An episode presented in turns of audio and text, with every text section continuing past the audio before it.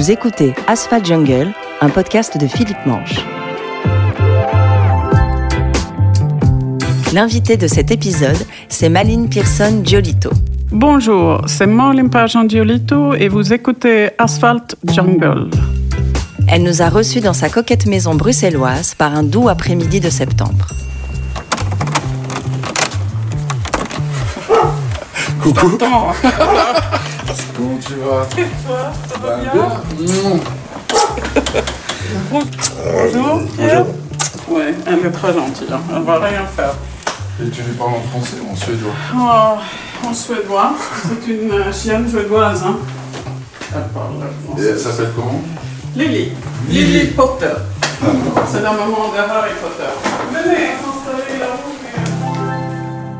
Maline, merci de nous recevoir. Nous sommes donc au premier étage de votre domicile à Etterbeek, où vous habitez depuis une bonne vingtaine d'années. Alors vous allez me tutoyer, Ouais, parce que c'est plus facile, parce qu'on se connaît, et parce que c'est plus facile en suédois de dire tu en français que de dire vous. Oui, je sais pas pourquoi, mais moi je trouve que c'est beaucoup plus facile. Mais surtout, si moi je te vois, je te rencontre Ouais. comme ça, on va se tutoyer, alors là, c'est plus, euh, c'est plus naturel, non? Donc on est devant, vous avez une bibliothèque massive Ouais. massive. Il y a des centaines de bouquins, des petits formats, des grands formats. Euh, J'ai 6000 livres dans cette 6000 maison. livres. Et j'ai j'ai calculé vraiment pour, euh, par mètre, quoi, pour avoir, parce que c'est pas que j'ai calculé chaque livre. Alors, il y a des livres forcément en suédois, Ouais, votre beaucoup langue de. natale. ouais. La plupart, c'est en suédois. Vous lisez principalement en suédois. Ah oui, 90%. Il y a aussi des livres en anglais, Oui. l'intégrale de Steinbeck. Un amour de jeunesse. Oui. Oui. Fort. Qu'est-ce qui vous touchait chez lui? Euh, je crois que c'est le fait qu'il euh, arrive à raconter des histoires euh, d'une manière très simple, mais avec une profondeur. Si on a lu Grapes of Wrath, Les raisins de la colère. ouais, on, on l'oublie jamais. Alors, c'est marrant parce qu'il y a aussi bien. euh, je vous dis, hein, je suis devant des centaines de livres, aussi bien euh, Da Vinci Code, hein, Mhm. voilà, hein. Mais celui-là est en français. Le Da Vinci Code, c'est à mon mari, c'est pas de ma faute. Alors, beau- beaucoup de James Ellroy, quand même. Oui, ouais, non, j'avais aussi un faible pour lui. Il est pas mal, hein. Enfin, quand même. Ouais. Alors, je vois, oui, ils sont rangés par ordre alphabétique. Oui, Je- exact. Ingmar Bergman. Ouais, qui est un metteur en scène euh, principalement, mais c'est aussi un grand, euh, un grand écrivain. Un peu spécial, mais ça fait partie de la, de la culture suédoise. Et alors, un- une grande section, quand même, un des grands romanciers euh, suédois, Henrik Mankell. Ouais, bien évidemment. C'est vraiment quelqu'un d'important pour, Ah. Pour vous en tant qu'autrice et pour la littérature Non, mais- suédoise. oui, pour moi, je sais pas, mais, mais c'était un grand écrivain. hein, Il est. euh, C'est marrant d'ailleurs parce que la même année que j'ai sorti mon livre euh, Quicksand, comme il s'appelle en anglais, il a sorti son autobiographie juste avant sa mort. Et il s'appelait Quicksand. Alors j'ai dû changer le titre en suédois parce que je pouvais pas, ça se fait pas. Tu peux pas sortir un livre du même titre. euh, J'en profite parce qu'on n'est pas encore assis et qu'on regarde vos, vos romans. Je suis obligé de vous poser la question. Quel regard vous avez eu sur l'explosion de la littérature suédoise post-millénium? Voilà, Postmillion, Stig Larsson, il est là. Je hein. les ai vus. Euh, non, mais lui, il a compté beaucoup hein, pour euh, ma génération d'écrivains, c'est clair. Et surtout pour la France et pour les francophones. Parce que c'était le premier, c'était le premier écrivain suédois, en fait, qui a vraiment réussi au marché français. Ce qui voulait dire que les années après, où les Français tout d'un coup commençaient à chercher des, des écrivains suédois euh, polars, et il n'y avait plus de, de traducteurs, parce que tellement la demande était, euh, Était forte, forte. Pour, euh, pour la langue suédoise. Quoi. Puisqu'il y a aussi, enfin, je dirais, ce serait peut-être le seul point commun avec vos livres, c'est qu'il y a un sous-texte sociétal très fort. Ça Oui. parle vraiment de la Suède d'aujourd'hui. Tout à fait. Vos livres, en suédois Ouais. et en français, Ouais. rien de plus grand. hein, ouais. avec Non, mais moi, j'ai tous mes livres là-haut, hein, tout en haut. Vous en avez vendu 400 000 en Suède. Non, Non 600 000. Oh la vache. Ouais. 600 000, rien quand Ça fait quoi de vendre 600 000 bouquins? Non, qu'est-ce que ça me fait? Ça m'a changé euh, ma vie. Hein. Autant, en tout cas, la vie professionnelle, ça m'a complètement... Euh, ça me permet maintenant de faire ce que je veux, tout à fait. J'ai zéro... Euh, Pas de contrainte Non, zéro contrainte. je sors une collection de short stories en mars. D'ailleurs, j'ai envoyé le manus, comment on appelle ça manuscrit. Le manuscrit euh, vendredi. Et c'est pour ça que je, vous ai fait un gâteau après. Hein, ah, donc ce qu'on entend, c'est le gâteau qui va sortir du four. c'est ça. Hein voilà, c'est pour celles et ceux qui nous écoutent. Maline nous a préparé un gâteau aux figues. Non, le gâteau n'est pas aux figues. Hein. Ah, il n'est pas aux figues. Maline Pearson Giolito est née à Stockholm. Elle est la fille de Liv G.W. Pearson, criminologue et immense écrivain suédois. Avant de devenir romancière, cette juriste de formation travaille pendant une décennie comme avocate et sept ans à la Commission européenne à Bruxelles. Les lectrices et lecteurs francophones la découvrent en 2018 avec Rien de plus grand, 600 000 exemplaires écoulés dans sa Suède natale, deuxième roman traduit en français, quatrième au total et publié aux éditions des presses de la Cité. Avec Rien de plus grand, l'autrice radiographie la violence extrême qui sévit au sein de la jeunesse d'une banlieue chic de Stockholm à travers une tuerie de masse dans un lycée. Ce roman social puissant et confrontant, prix du polar européen 2018, est adapté en mini-série de 6 épisodes pour Netflix sous le titre de Quicksand en avril 2019. Délit mineur, son cinquième roman encore habité par la violence adolescente, débute par une tentative de meurtre entre deux adolescents et par ailleurs meilleurs amis.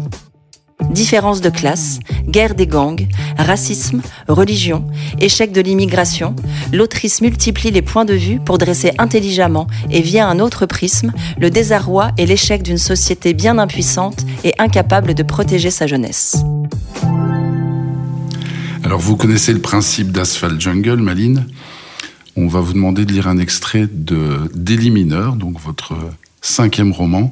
Est-ce que vous pouvez nous préciser ce que vous allez nous raconter et le contextualiser dans le récit. Alors, je vais faire simple. Je vais commencer par euh, le début.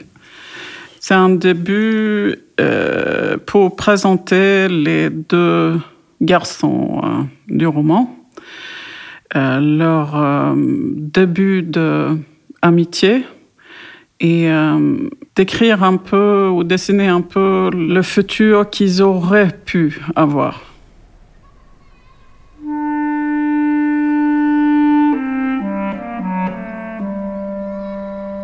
Les garçons. Ils jouent sur une colline en jeans et t-shirts presque identiques, les chaussures usées, l'œil vif.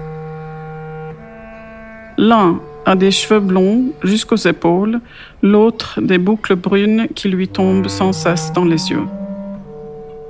Ils commencent l'école cet automne, mais leurs jambes sont encore potelées et ils dévalent si vite la pente que leurs pieds semblent à la traîne. C'est d'abord un enfant qui chute, puis les secondes. Peut-être trébuche-t-il exprès car il veut toujours imiter son copain intrépide grimper tout aussi haut, sauter tout aussi loin, courir tout aussi vite. Il ne pleure pas, pas même celui qui se plaint souvent pour un rien. Aucun adulte dans les parages, personne pour leur demander s'ils se sont fait mal. Il reste assis, face à face quelques secondes, essoufflé, heureux, secoué d'un rire. Sur un signe invisible, ils se relèvent et se remettent à courir. Ils ne découvriront les bleus et les écorchures que des heures plus tard. Pour l'instant, ils ont trop à faire. D'un côté se dresse la villa du garçon aux cheveux longs. Le second vit avec sa famille nombreuse de l'autre côté de l'autoroute. Le soleil s'attarde, non loin de là, dans une chaude clairière derrière la colline, s'étendent des carnes magiques, des maisons abandonnées, d'infinies aventures. Le monde les attend tous les deux.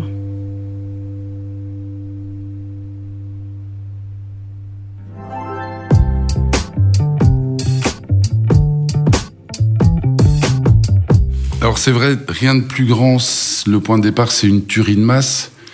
Ici, je vais rien spolier, c'est de toute façon écrit en quatrième de couverture. Donc c'est là aussi une histoire entre deux adolescents, une relation toxique et une tentative de meurtre. Alors effectivement. Non, mais on le dit dans la, même dans le, premier chapitre, on peut le dire, hein, qu'il y a un des garçons qui tue l'autre. Euh, ça, c'est pas, il faut pas aller trop loin dans l'histoire pour pour le savoir. Non, mais c'est un peu. J'ai souvent la question. Je, je, reçois souvent la question pourquoi est-ce qu'il y a toujours des enfants qui des adolescents des adolescents euh, ici ils sont en fait suffisamment jeunes pour pas pouvoir être mis en justice devant un juge. Euh, ils peuvent pas être condamnés hein, pour il ne peut pas aller en prison. Et ça, c'est une partie de, des sujets du, du roman. Et, euh, et pourquoi? Qu'est-ce que j'ai avec, euh, avec mon enfant? Vous avez peur pour euh, vos enfants? En tant que maman? Je pense que oui, mais, mais je pense que surtout, en tant qu'écrivain, si on essaye d'écrire la société comme elle est, c'est souvent très efficace de, de, de, le faire par les enfants. C'est-à-dire que si les enfants vont mal, la société va mal. Pour moi, en tout cas, le regard d'un enfant est assez efficace. C'est un regard très pur et très direct. Romanesque, presque. Oui, tout à fait. Parfois, je, je, dis que c'est presque des, tragédies euh, grecques ou l'Ancien Testament du, du, Bible. Moi, je, je, reviens souvent vers euh, le, la tragédie qui est tellement euh, grave qu'on ne voit pas comment on va pouvoir euh, s'en sortir. Et la technique pour faire, pour raconter des histoires aussi tristes, c'est de commencer avec ce qui est le plus dur, pour moi en tout cas. Parce qu'on sait que on n'est pas, on n'est pas sur l'attente de, de la tragédie. On a la tragédie devant les yeux, et puis après, comment on fait pour survivre, disons. Donc vous êtes juriste de formation, vous avez siégé dans quelques instances assez importantes.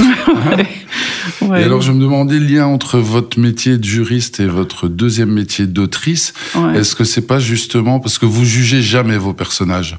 Non, c'est vrai. Vous les hein. jugez jamais, il y a toujours de la nuance. Je suis l'avocate. Vous êtes l'avocate de vos propres personnages. Et il y a une manière au début de systématiquement vous renverser le point de vue de vos personnages, c'est-à-dire peut-être le plus toxique des deux mm. n'est peut-être pas celui qu'on pense. Ouais. Non, mais je suis très euh, flattée que, que tu vois ça. Parce que ça, c'est pour moi, c'est c'est ce que j'espère faire. Quand je, c'est toujours difficile autant qu'écrivain d'essayer d'expliquer ce qu'on fait parce que c'est soit on, l'a raté et ça rien au lecteur que moi je dis que voilà c'est ce que j'ai fait si c'est pas si c'est pas abouti. Mais euh, quand on écrit un roman, c'est comme faire un puzzle à l'envers. Euh, on voit que les les pièces euh, où les pièces vont ensemble, mais on ne voit pas le motif avant, avant la fin. Et, et la fin, une fois qu'on a terminé le livre, et on peut, si on a de la chance, tourner le puzzle, donner au lecteur, et quelqu'un va me dire ce que j'ai écrit. Quelle est l'histoire que j'ai écrite? Quels sont les personnages? Qu'est-ce que j'ai fait? Mais c'est clair que j'essaye, je pense que je suis l'avocate de mes personnages. Je pense que ça, c'est très important. Il y avait un écrivain, j'ai oublié le nom, qui a dit qu'il faut toujours euh, écrire ses personnages comme le personnage avait souhaité d'être décrit. Tu comprends ce que je veux dire? Se mettre à la place du personnage et répondre à ses attentes. Oui, mais pas forcément le défendre à chaque instant parce que c'est pas non plus c'est pas que ces garçons par exemple ils font des choses horribles très violents hein. oui torture trafic de drogue tout à fait. Euh, vol à l'étalage euh.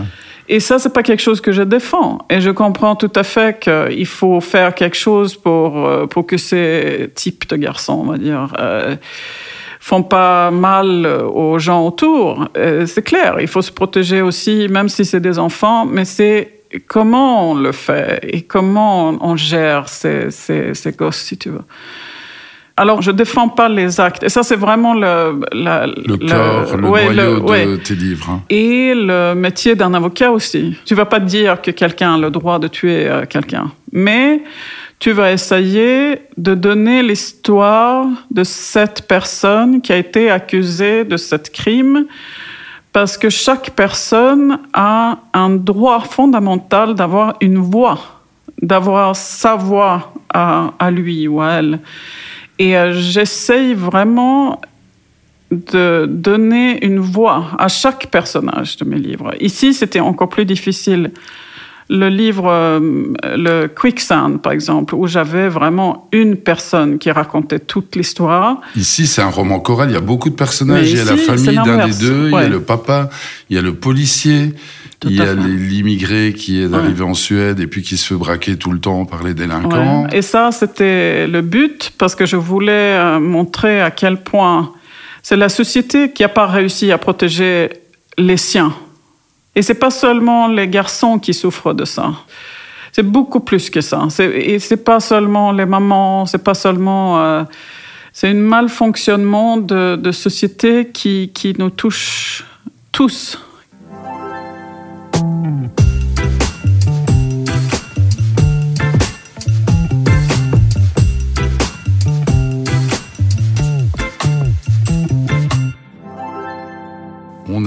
À l'avant-dernière partie. C'est une partie qu'on adore, Maline. C'est le, processus de création. Alors vous, est-ce que vous avez une pièce Est-ce que vous écrivez dans votre bureau, par exemple? Est-ce que vous êtes tous les jours au bureau, de 9 à 12, de 14 à 17 Est-ce que vous avez euh, des petites routines? Non, je vais, je vais être très honnête. Moi, j'écris souvent dans le canapé. Donc le canapé. le canapé qui est juste derrière dans un fauteuil face à votre bibliothèque avec votre, tablette, avec votre tablette sur les genoux? Oui, ça, souvent, je fais ça. Et en, euh, pied de chaussette, détendu, en legging. Tout à fait, tout à fait. Et euh, parfois, souvent, j'écris ici, où on est maintenant, parce que je suis bien ici. Je peux, surtout, à un moment donné, moi, je suis très euh, tactile. C'est le mot, n'est-ce pas? Absolument. Euh, moi, j'ai envie de voir les pages devant moi. Je suis beaucoup, euh, j'écris à la main beaucoup, et, euh, et là, j'ai besoin de beaucoup de place parce que je dois voir les pages devant moi pour pour les placer, pour voir le, les hauts et les bas. Et Mais donc, c'est-à-dire que donc vous, je sais pas, je dis n'importe quoi, vous écrivez un chapitre, ouais. ensuite vous l'imprimez. Et vous mettez les pages euh, sur la table où on est. Pas après un chapitre, mais si j'ai, quand j'arrive au stade où j'ai vraiment, euh, j'ai, on va dire, 50% euh, de l'histoire, disons, là, ça commence à devenir un espèce de jeu de placement de moments, d'événements. Et là, je place les chapitres est-ce que cette scène doit venir ici ou après ou est-ce que ça, ça et puis je lis à haute voix je suis très parfois je dois les avoir par terre je dois pouvoir les toucher quoi mes histoires. Donc sur tout cet espace-ci qui fait peut-être pas tous mais ici oui, Une ouais. bonne dizaine ouais, 15 mètres tout à fait. Non mais c'est grand ici hein. je peux faire euh, mon espèce de, je sais pas ce que c'est comme jeu, mais euh, c'est un jeu que je fais quand je. Et donc quand vous écrivez, votre mari peut monter? Vos enfants peuvent monter? Moi, je suis toujours. Je travaille le mieux quand j'ai ma famille proche autour de moi. Mais physiquement ou dans la maison? Ouais, dans la maison. Pas dans la même pièce. Pas dans la même pièce, mais dans la maison. Mais dans la maison, où je sais où ils sont, que tout va bien, qu'ils sont, qu'elles sont euh, safe en sécurité. On y revient, hein, la sécurité de la famille. Hein. Oui, tout à fait. Quand ça coince, ça peut arriver. Mhm. Quand ça coince, vous faites quoi? Vous baladez, vous regardez par la fenêtre, vous regardez les estampes de votre papa, vous vous replongez dans un, un Moi, bouquin. je lis, ouais. Moi, je lis. Je lis. Moi, je lis beaucoup. Vous êtes une grande lectrice. Ah, hein. mais beaucoup. Et euh, moi, je dirais que je lis euh, deux à trois livres par semaine minimum. Et ça, c'est quand je travaille. Pendant les vacances, plus. Mais, euh, mais euh, souvent, moi, j'apprends énormément par euh, la lecture, toujours. C'est quelque chose qui ne change pas. avec l'âge, il y a tellement de choses qui, qui changent. On peut plus courir comme avant, on peut plus faire le sport comme avant. C'est les enfants s'en foutent euh, de ce qu'on fait. C'est pas, on n'est pas, on n'est pas obligé d'être là pour ces enfants de la même manière qu'avant. Euh, mais la lecture, ça change pas. C'est toujours, je, pense que je pense toujours que je sais ce que j'aime, ce que j'aime pas, et les livres qui me plaisent. Et je suis toujours surprise. Et je suis toujours, j'apprends toujours des, des nouvelles choses. Alors c'est, pour moi, ça c'est c'est ça.